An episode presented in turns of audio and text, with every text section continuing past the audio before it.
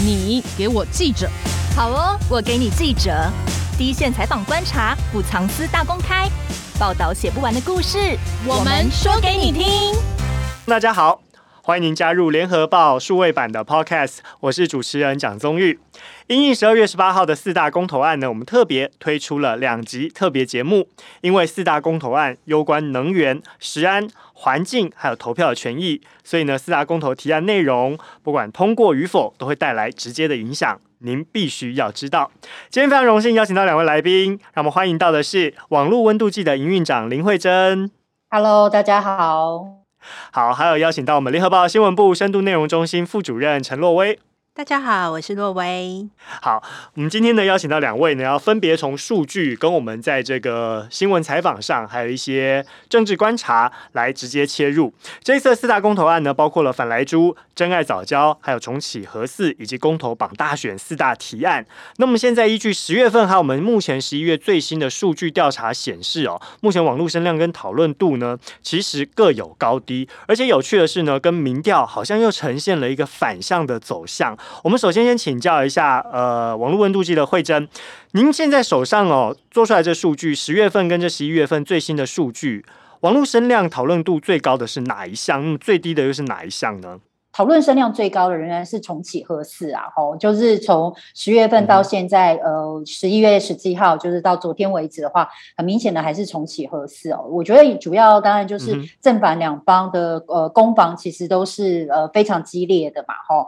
那国民党跟民进党这边的攻防真的很激烈。那其实第二名的其实就是呃反莱猪，那反莱猪其实网络声量其实也是讨论度非常高，其实也只跟。从是大概差了三万多而已哦，所以其实呃讨论声量也是非常高的。但是其他像是呃公投榜大选呃目前讨论声量就是仍然是呃第四名是最低的。然后呃真爱早教的话呃讨论声量有起来一些些，但是仍然没有比呃重启和四跟白兰珠的讨论声量这么的高。好，所以这其实也呈现了一个议题的特性哦，就是说争议越大，讨论度越高，是有这样的趋势吗？是是是，我觉得有。尤其是十一月以来，我觉得更明显啊！我呃，不论是就是呃呃，国民党或民进党，他们都有一些呃动作，尤其像十一月十四号。呃，蔡英文在呃民进党的全代会里面，呃下了令嘛，哦，就是说呃全党要团结，就是四个不同意通过嘛，好、嗯，我觉得他就下令了。那所以其实很明显，待会呃当然我们也可以再进一步的聊到这一点。其实蔡英文在呃吹响这个民进党的四个不同意上面，他自己就是一个最有力的呃舵手这样子哈，所以其实也让、嗯、呃十一月到目前以来很明显的那个讨论声量来说就。就就激起来了吼，那我觉得其实讨论声量会这么高，我觉得重启核四或者是反莱猪，因为它都是跟民众息息相关的嘛哦，不论是食安或用电，它是跟我们每个人生活都大幅相关哦，所以我觉得这两个议题当然也就成为呃民众很关心的焦点，然后也是讨论的焦点。那相对来说，公投榜大选可能跟一般的民众呃感觉还是远一点。那呃，环保当然大家也关心，但是我觉得比二零一八年的空屋，因为空屋是全民都关心的事情。那真爱早教这次感觉起来比较偏向像是呃某一个区域里面大家关心的事情，所以相对来说其实还是有一些呃差异度的。好，慧珍刚跟我们分析出来的一个结论呢，大概初步可以看出来，就是说讨论度高低跟这民众的权益的关联性。但是其实我们如果回归到现在听众朋友们自己去想一下，你日常当中到底这四大公投案跟你有什么直接关联？我会直接先想到的是关于核四重启的部分，因为呢，像是五一三跟五一七的大停电，而且之后呢还发生了这分区停电的问题，让民众呢特别有感。所以呢，不知道是不是因为这样带动了重启核四公投的讨论度？我想请教一下洛威，你觉得？这个部分的观察是不是跟民众切身的这个关联性有非常高度的关联呢？呃，我觉得啊，确实是这样，没错。但是如果说呃，我们回想一下，公投是照原定的八月的时辰来投票的话哦，那。那个时候呢，我们才刚经历过两次的大停电哦。嗯、那在那个时候，大家都特别有感，夏天很热哦，还要分区停电哦。所以，如果那个时候来投票的话，重启核四公投应该会有很大的机会过关哦。嗯、那可是因为就是七月的时候，中选会宣布，因为疫情呢，呃，将投票延后到十二月十八号举行哦。那呃，现在进入到秋冬。其实我们的台湾的缺电危机已经比夏天来讲解除很多了。那呃，目前呢，国人对这个议题的呃，也就是电力缺乏的这个议题的关心程度呢，其实是大不如夏天炎热的时候哦。那可是为什么最近那个重启核四的呃声量啊，跟它的讨论热度都飙升呢？那这是一个非常。有趣的一个现象，其实它背后呈现的就是府院党哦，全力在动员，嗯，带动议题的声量。那呃，对国民党来说，它很尴尬的就是，因为国民党以前是封城核四，呃，是在呃马政府的时候，是那包括、嗯、呃国民党主席朱立伦啊、侯友谊啊这些蓝营的政治人物呢，他们对核四的立场其实也是前后矛盾哦。嗯、那呃还有宜兰。县长林子庙啊，这些蓝营的县市长，嗯、他们现在都不支持重启核四哦，所以才会让绿营做文章说，哎，国民党当初把核四结扎哦，嗯、那这个其实就让国民党很尴尬。那所以必须要说，国民党在这一项议题上面呢，确实是施展不开，无法自圆其说，所以他必须要保持一些距离。那他选择的就是不表态哦。嗯、那朱立伦。因为他之前在新北市长任内的时候就有说，只要他再任一天，核四就不可能运转。而这个大家现在都被翻出来检验哦。那呃，其实对国民党来说，这个是很吃亏的地方哦，而且是很沉重的包袱。对对对。好，我们来看一下哦。其实这个数据的变化，可以说十月底到十一月初，其实有一点点稍微在拉锯哦。因为网络声量的部分呢，其实刚开始反莱猪跟这重启核四其实是不分轩輊了哈。但是现在看起来好像是以民调来看，支持度来讲哦，支持公投的第一，目前排名的是反莱猪最优先。但是在网络声量，也就是说讨论度最高的是重启核四。所以其实好像看起来，哎，实际我们在做民调，跟着网络声量出现哎不一致的情况，因为毕竟网络的讨论度不等于民意趋势嘛，哈。好，我们现在看到的这个部分是来自于十月底台湾民意基金会的一个项民调，他就说四大公投当中支持率最高的是反莱猪，结果反对度最高的反而是重启核四，为什么会有这样落差呢？我是不是先请惠珍来跟我们分析一下，包含在您网络温度计这边做的一些数据，好像也有这样同样类似的趋势，对不对？嗯，其实我必须要讲讨论呃网络声量这件事情，它本来就有支持跟反对的意见在里面哦，嗯、所以其实并不见得说网络声量越高就代表越支持哦。这里面我们当然要拆开来看支持跟反对的意见来讲，其实呃呃两边最接近的，真的就是重启和四，就是同意跟呃就是支持跟不同意的部分。这两个的声量，其实在重启核四这一项公投上面是最接近的，哦，所以我觉得也会是拉锯最严重的一个部分。那第二个部分当然就是呃反莱猪的部分。那反莱猪的部分，目前为止仍然是同意大过于。反对其实是多的，好，那主要的原因其实当然，呃，这是我就呃网络上面大家的讨论来讲，其实你会看到民众有一个呃抗胜点，其实反而是在于说，现在的执政党一直不断的把就是来猪的这件事情等于美猪，所以感觉起来就是要民众呃就是牺牲自己的权利去支持国家认同的这件事情。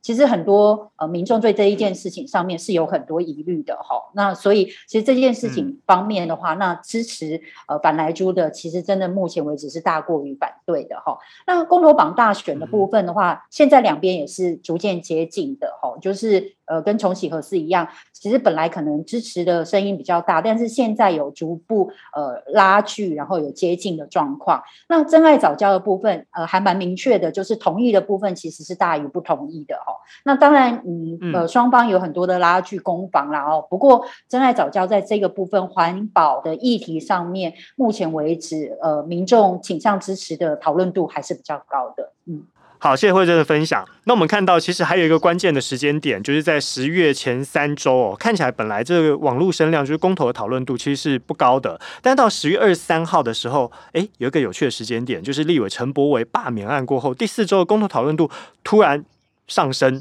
包含网络声量呢也飙涨了近十倍。这个十倍大概是从算到十一月初的时候啦。我比较好奇是说，诶，为什么网络声量的变化差异会如此之大？这个。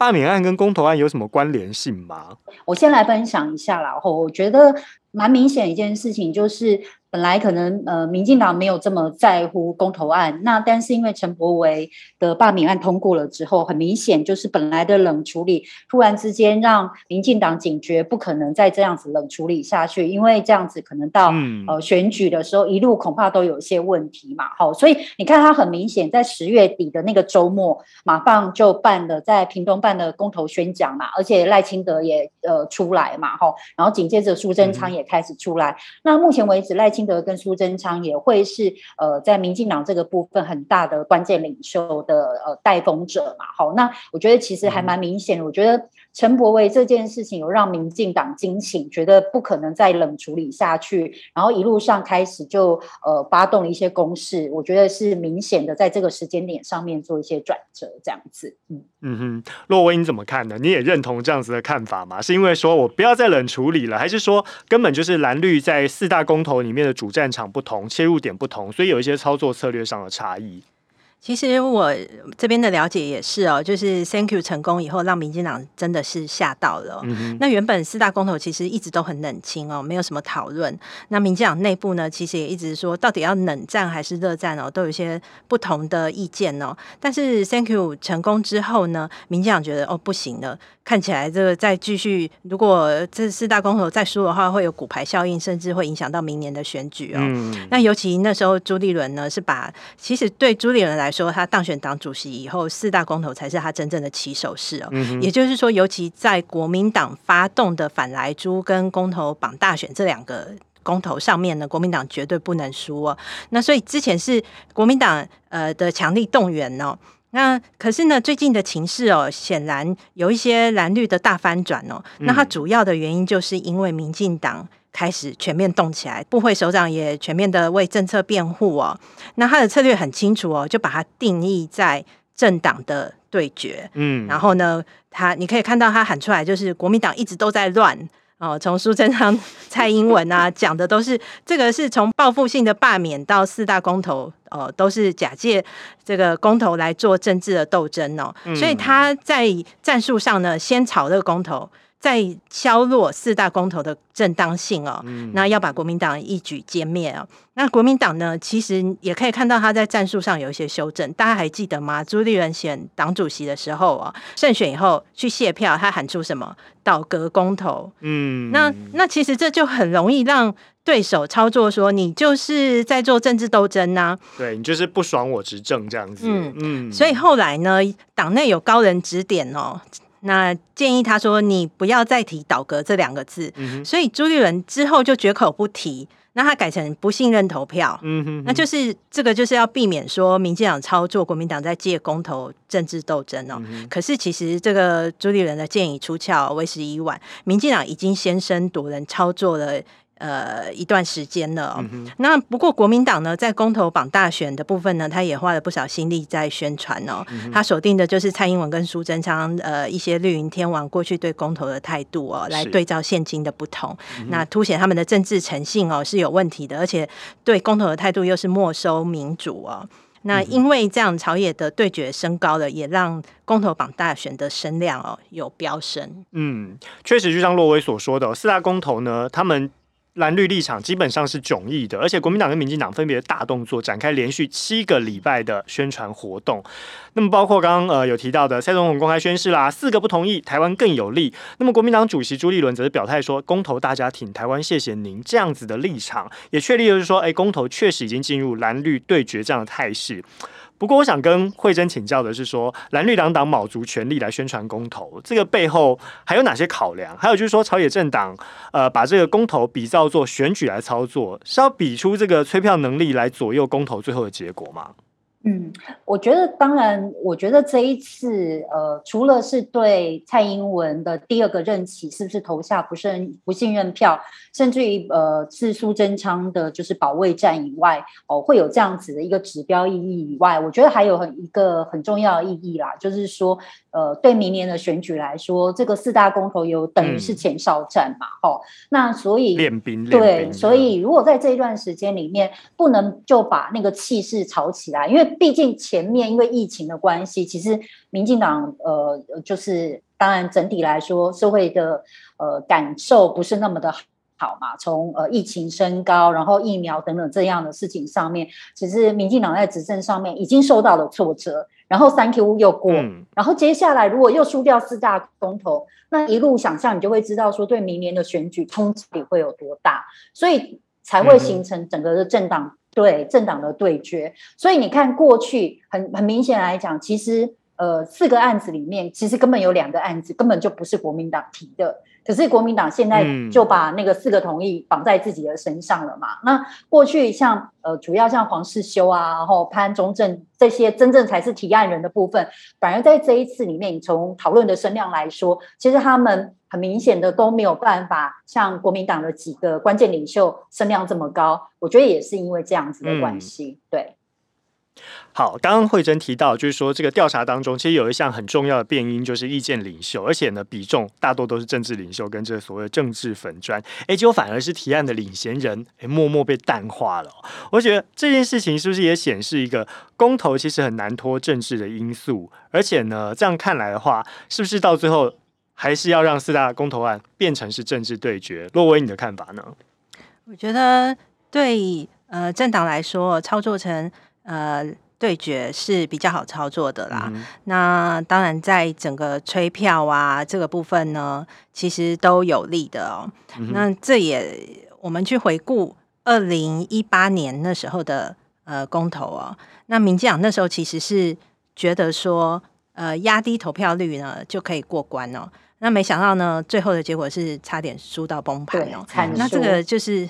对阐述他们十项公投案里面呢，有高达七案过关哦。那其实这这个警惕也让他们呃警醒哦。那他们觉得说。这一次的四大公投绝对不能轻忽哦。嗯哼，对。可是这一次有一个现象哦，也蛮奇怪的。四大公投哦，他的那个网络的意见领袖哦，那其实政治人物占的比例呢，就占了七成哦。那这个是超过一八年的公投有大概一倍有余哦。那我们可以去看一下，就是呃，在当时的六大呃公投的时候哦。那个其实大部分都是侧翼在带风向哦，嗯、可是这一次呢，其实就变成是呃，包括蔡英文啊、苏贞昌啊、赖清德啊，呃，蓝营的部分就是朱立伦啊、江启臣啊、赵少康啊这些大咖全部都出来了，也就是说政治人物全部都投入了，那他当然可以说是一个蓝绿对决的选举啦。呃，当然就是真理越辩越明，有讨论就有声量哦。另外一个状况就是公投说明会，你可以看到，如果公投说明会没有大咖出来的时候，其实民众关注度是很少的哦。这也是。当年呢，马英九跟蔡英文的双英辩论 ECFA，那个时候呢，引发很多的讨论跟关注啊。那那也是总统和在野党主席的第一次辩论，那可以说是我们台湾的政坛的民主的示范哦。所以呢，呃，其实面对公投，政治人物都应该要来实践民主哦，带头讨论哦，而不是用所谓的侧翼啊，或者是网军来带风向啊，或者是去比较什么上市不应该对下市哦。那对，那其实像民进党秘书长林锡耀哦，他对公投宣战哦，那其实也等于是向民意宣战，这都是小看了人民哦。嗯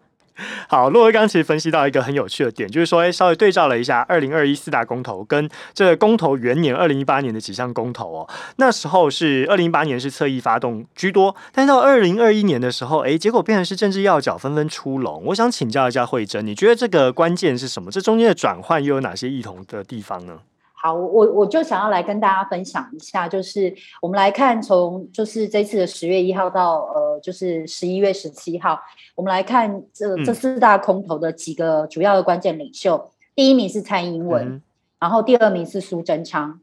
然后第三名是朱立伦，嗯、第四名是罗志强，第五名是马英九，第六名是陈柏惟，嗯、然后第七名是柯文哲，好，第八名是赖清德，第九名是蒋万安，第十名是黄世修，嗯、好，然后第十一名是林静怡，第十二名是侯友谊，好。念到这里的话，我觉得刚刚提到嘛，对蔡英文是第二个任期的不信任，然后多苏贞昌来说是隔揆保卫战嘛，好，那所以我觉得他们两个很用力，当然是无可厚非的。那对朱立伦来说，是这也是他当选当主席以后，刚刚洛威也提到，对他来说是非常重要的一战嘛，好。那罗智强的话，那当然就是呃，国民党本来就是最大的发动攻击者嘛，那所以战斗蓝也是以他跟那个赵少康为主嘛，哈。那这里面我们也可以看到赖清德这次也出来了，好，我觉得呃，其实副总统的角色过去一直一直以来都没那么的清楚嘛，好，但是我们可以看到赖清德出现了，再来我们也看到蒋万安。其实蒋万安在这一次就是呃公投案当中，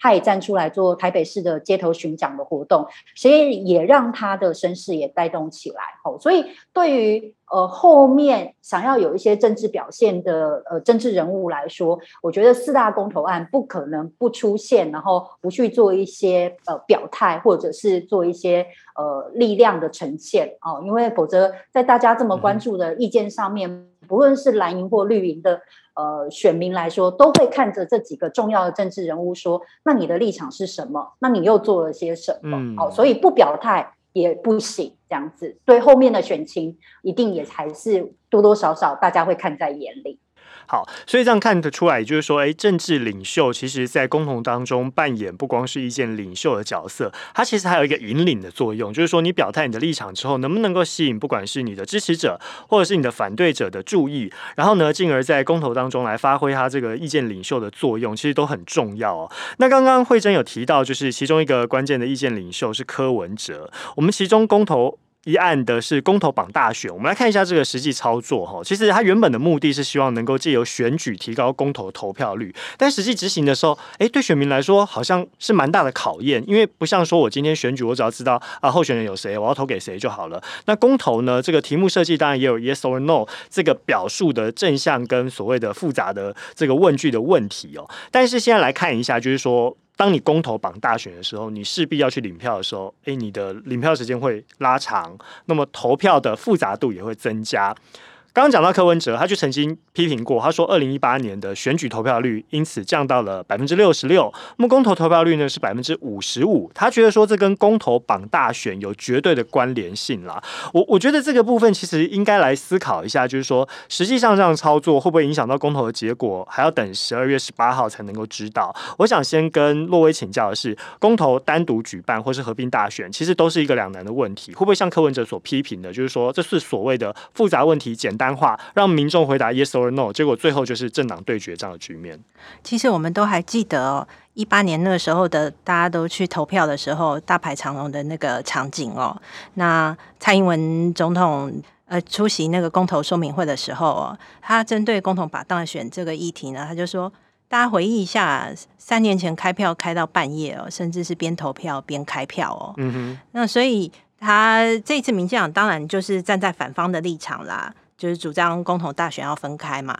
那我们这一次的公投其实也是跟大选是脱钩的哦。那可是呢，公投绑大选其实是民进党长期以来的主张。那为什么呢？因为你如果没有绑选举的话，你的公投的那个呃投票率哦，会更低，势必是会更低的。嗯、所以呢，那个时候民进党呢，他修法。就把两个绑在一起哦，那也当然也是这样子的话，对催票更有利哦。但是呢，一八年他因为差点崩盘哦，所以他又主导修法，把它改成呃公投两年才举办一次哦，而且必须要和总统跟民代选举错开，所以他另定了公投日哦，所以才有今天的我们的这个四大公投是单独去举行的哦。嗯、那这个也被批评说他是立党公投绑大选哦。那表面上说是为了避免一八年的投票乱象重演哦，其实他就是为了政治的考量啦。因为他研判，如果呃，毕竟现在呃整体情势对执政党来说是有危机的哦，所以如果公投过关的话，他明年会有一些诶骨牌效应哦，那他可能就会变成国民党冲刺选情的一个催化剂哦。嗯。那这也是这个背景哦。那到底呃公投的投票率提高，还是是好还是不好呢？那其实我们去看一下蔡英文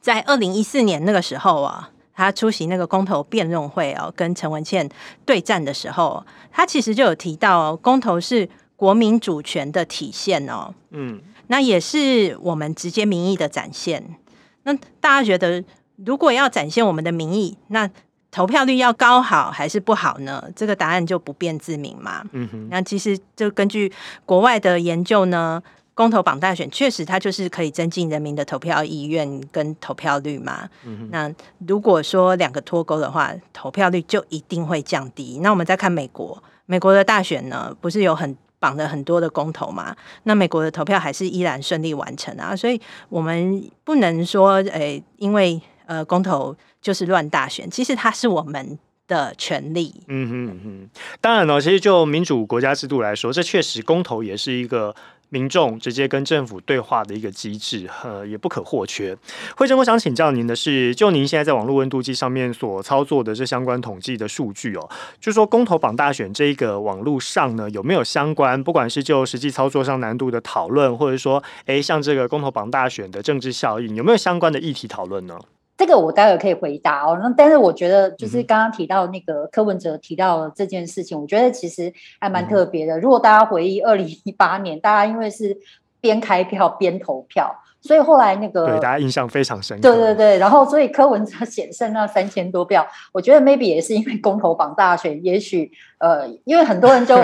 你知道，大家都网友都有在讲这件事嘛，就是说，其实大家就没想到，嗯、天哪，竟然会差这么近。然后，所以我我我其实看到很多身边的连友啊，或者很多网友就讲说，本来就是排很长嘛，就不想投了，但是因为就看开票很接近，就觉得啊，算了。撑完，所以很多人撑到七点多，就还是继续。所以对，在投惠贞这个说法，其实柯文哲现在讲的这个批评，有点像是后话了，对不对？对，他是得利者嘛。对对对，对，低手中哭哭。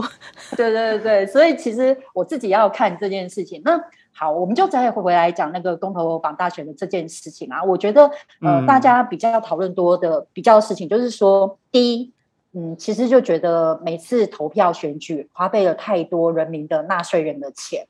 哦，所以就会觉得说绑大选，嗯、很多人很同意。其实大部分站在的主呃主因是这个，那第二个才会是刚刚其实洛威有提到，就是呃增加投票率的这个部分。但是我觉得网络上面不同意的人很多的讨论，其实在于啊，我投票我本来是要投那个候选人的啊，啊，可是你就那么多个公投绑大选题目，嗯、尤其像二零一八年。题目多到大家搞不好都记不清楚哦，不仅多，而且那个语义的陈述也很难解。对，像今年可能才四案，可能还清楚一点。所以有关于议题过多的这件事情，可能会让呃很多就是政策上面的事情，第一可能也讨够讨论不够充分，然后大家还莫名其妙的搞不好就要去投票了哈。然后第二，当然我觉得也是若薇刚刚提到的，就是那个乱象啊。这是前所未有我们已经在开票了，然后大家还在投票。那本来我们大家以为说中选会会做一个决定，就说好，那四点以后还没有投完的人，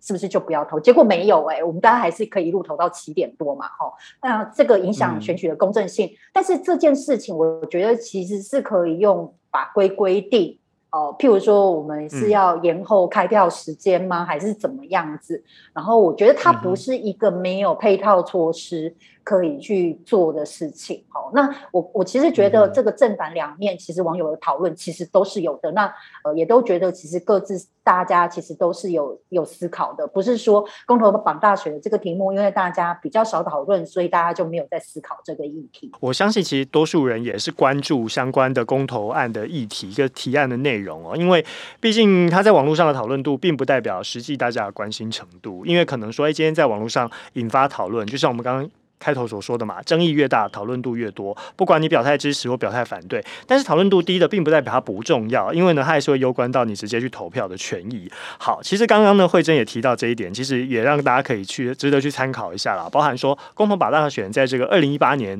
呃，公投元年的这个经验引发的投票乱象，确实也可以作为未来的参考。是不是要在技术上或法规上，我们要来重新做调整，避免说，诶，我们一路一边投票一边开票，到了晚上七点还在投票，这样子的问题都会引发公正性的质疑啦。好，那我们现在来看到，就是四大公投呢，其实攸关执政党目前的四项政策，其实国民党基本上都是持反对立场，但是因为呢，毕竟。在野党，他要阻挡政策的能力相对是有限的，所以呢，现在就把它转向公投来诉诸民意，可以用民众透过公投来表达意见哦。其中涵盖了我们讲到说能源议题啊、食安问题啊、环境保护啊，跟投票权益，听起来是最后都要回归政治解决啦。但是在二零一八年这个九合一选举合并公投的情况下，部分提案。基本上是没有法律效力的，而且还一度哦有被讨论说，哎，是不是浪费公帑的这大型民调？我想请教洛威的是，公投法的精神实际上是这样吗？那么今年四大公投的结果，能不能扭转现行的行政政策呢？呃，最近哦，有国民党立委哦，陈以信哦，他就咨询苏贞昌哦，就问他说，如果公投过关哦，行政院是不是会继续执行这个政策哦？嗯，那苏贞昌的回答呢，其实他你可以看到他没有正面回应哦。他就说，公投法呢，对于公投效力有自有规定，会依法行政哦。那但是他话锋一转呢，他就讲，如果依照国民党的提案通过反来猪啊，那台湾加入 CPTPP 就不用做了。那政府会告诉国人，国民党这个做法会害死台湾，所以他没有说 yes 或 no，他只说依法行政。那真的会依法行政吗？我们去对照一下一八年公投结果，实案不是过了七个吗？那当时呢，有三个案子，呃，因为不同意票多于同意票没有通过。那这三个案子就是同婚入民法，还有同志教育跟冬奥证明这三个案子。嗯、可是它的结果呢，我们来举几个例子哦。呃，通过的以和养绿来说的话，那这个结果其实就可以看出出来，民众其实是不再对核电哦是非常非常极为恐惧的。那他透过公投呢，对于仓促废核的做法呢，表示反对哦。那可是呢，呃，蔡政府显然是没有遵守公投的结果，让核电厂如期来除役哦。嗯哼。那另外一个就是那个呃反空屋啊，反空屋的公投通过了。那他其实那个。主轴的目标是要求火力发电每年要减少百分之一哦。那但是呢，政府就扩大解释公投法第三十条，就说这个公投法效力只有两年哦。那所以我们可以看得到，这个火力发电就继续在烧哦。那那呃，其实公投法的这个两年的规定呢，是要求政府哦。在公投结果出炉后，保证两年内不能变更哦。但是如如果你两年后要修正的话，你还要经过另一次的公投或者是正式的修法程序哦，而不是说它的效力就只有两年，不是这么可以这么简化的哦。嗯、那再来看一个那个当时婚姻婚姻平权没有通过嘛，那反同婚通过了嘛？那但是呢，呃，立法院就就是在呃。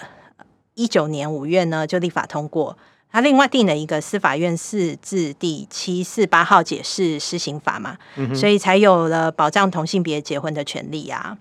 那所以再来回到我们的这个四大公投哦，呃，重启核四呢，它是一个重大政策的创制。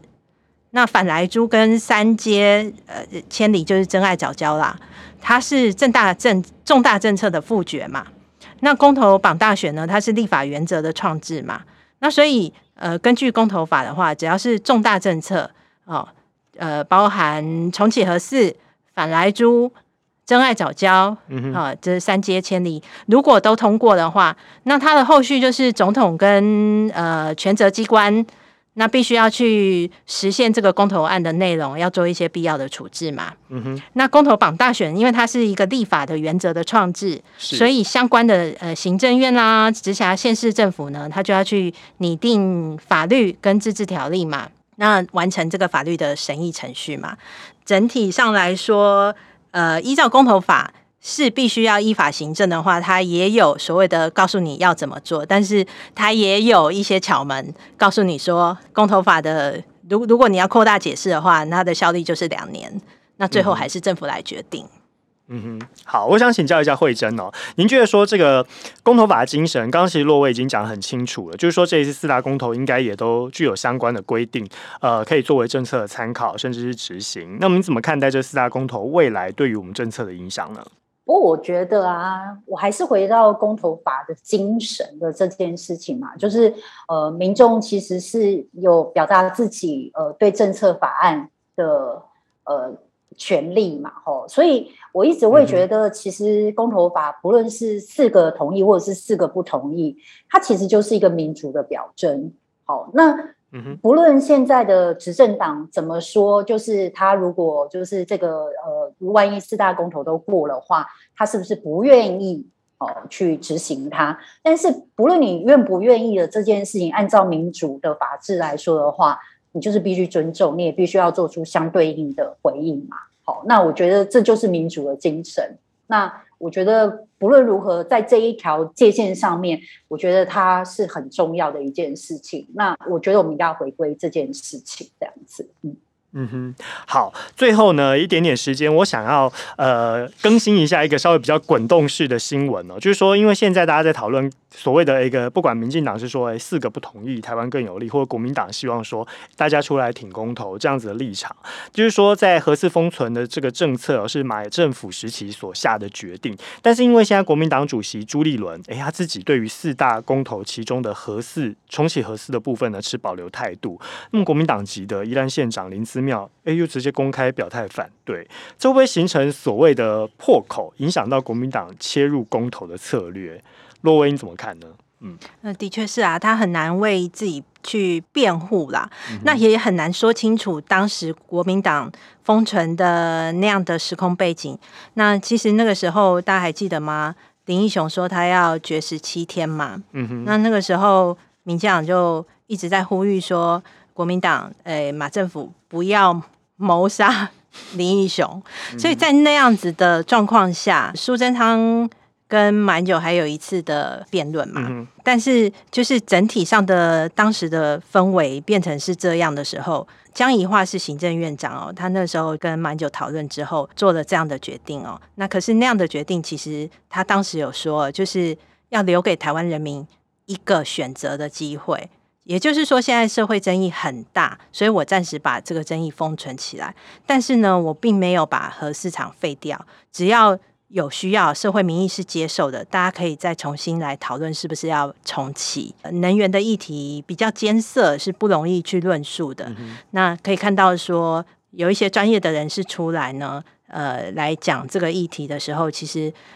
嗯，他比较不好让民众去了解，相对于。莱猪这件事情，莱猪大家就很有感。你吃的东西，你你吃的猪肉有没有含莱克多巴胺？嗯，好、哦，那这个事情大家心中都有。我要吃还是不要吃？我对这个政策是同意还是不同意？其实是很清楚的。嗯、但是核四呢，它就是一个选择。你要不要用核电啊、哦？还是你要继续烧煤？但它又有污染的问题。嗯，对，它就会是一个可以说是理念。跟实际上的一个矛盾，嗯哼，然后又很难去论述的状况下，那在民进党主导马政府，就也就是国民党执政的时候的，呃，跟现今的态度的矛盾，嗯，那也就让这个议题呢，它是其实就失焦了，变成一个蓝绿的对决，嗯哼，没有办法再深入的去讨论它。那我们看到黄世修，他虽然在公投说明会，那四场说明会，他都是自己一个人。去呃上阵哦，嗯、哼但实际内容上面，大家实际去讨论这个能源的议题上，可以看到后续有多少的那个讨论吗？其实是没有太多的专业讨论的，大家的焦点都集中在他的红酒杯，装了葡萄汁这样子。对对，所以这个就是这个这个议题上，它相对来说，因为它很难讨论，所以它更容易被操作。嗯，确实就像洛威所说的，能源议题确实它是一个很专业度很高的一个问题哦。所以其实不管政治人物或意见领袖，你要找这个切入点，直接来诉诸公投，或者是说服你的选民也好，或者是你要做表述也好，哎，的确有它的难度存在跟门槛哦。那我想请教一下慧珍，呃，现在就您在网络声量上的探讨哦，有没有看到大家对于这个核四封存议题，国民党出现所谓的这个可能有所谓策略破口这个？议题在讨论呢。好，我先讲一下，我觉得我现在看到就是支持跟反对的主要的原因的几个讨论啦。哦，我觉得其实就可以回应这个答案。好，你会发现大家反对的主要原因就是核废料这件事情。因为大家都不想要核废料放在自己家嘛，哦，所以有关于核废料到底该放在哪里、怎么处理的这件事情，是绝大多数的人在网络上面提到说我反对的原因。最近民进党有提一个论述嘛，哦，就是关于核四是在那个断层带上面这件事情。当然，国民党跟呃很多呃相关的专业人士都跳出来，像。呃，我看那个就是那个前核电厂相关呃核四厂的一些什么副厂长也都有出来讲说，这不是真的哦。当年选址的时候，其实就是确认那不是。不过不论如何，看起来在反对的民众上面，在讨论这件事情，对这件事情的确有非常高的疑虑，就是因为大家毕竟当时有呃就是日本的事件嘛，那大家都会担心说，在台湾是不是会重现。那如果是支持这件事情的呃的部分的话，就像刚刚洛威讲的空屋这一点，好，就是说呃，如果可以让火力电厂降载，那就可以减少空污。那这件事情其实看起来也是呃支持的民众很很愿意跳出来说，哎，为什么我支持的原因？在第二点就是刚刚提到停电这件事情，所以我再回头看，如果是在五月的时候停电的时候，那时候有关于重启核四有高达就已经破万的。讨论量，所以那时候的确就是一个很重要、名气可用的时间。嗯、但是现在的确，因为又进入了秋冬了嘛，啊，那大家对用电的需求量也不再那么的高哦。所以其实有关于有电力缺口的这件事情，呃，除非它又在诉诸在就是经济的这件事情上面，因为举例来讲，像台积电啊，还有好多人都回来台湾设厂嘛，哦，关于设厂的时候用电量就会增加了这个部分，又会回归到经济这个论述上面。可是经济民生到底孰重孰轻？呃，说真的，就会是民众在这个当下的时候要做出的一个抉择，这样子。嗯，好，谢谢惠珍。所以呢，在这个公投其中重启核四的议题呢，我觉得大家简单帮大家 summary 一下，就是说，不管你要以核养绿，那是核废去处。是大家思考的问题。那如果呢，你对于这个非核家园的理念是认同的，那空屋问题又该怎么解决？或许呢，可以给大家在做公投的时候，哎，一个思考点，可以去想一下，你觉得哪一个是你可以权衡之下所接受的理念哦？今天也非常谢谢网络温度计的营运长林慧珍，还有我们联合报新闻部深度内容中心副主任陈洛威来到节目当中，谢谢二位，谢谢。好，我们在四大公投前呢，十二月十三号还会上架一集讨论，敬请期待。那么更多精彩内容，也请各位持续锁定联合报数位版。我们下次再见喽，拜拜。更多精彩的报道，请搜寻 VIP.UDN.COM 联合报数位版，邀请您订阅支持。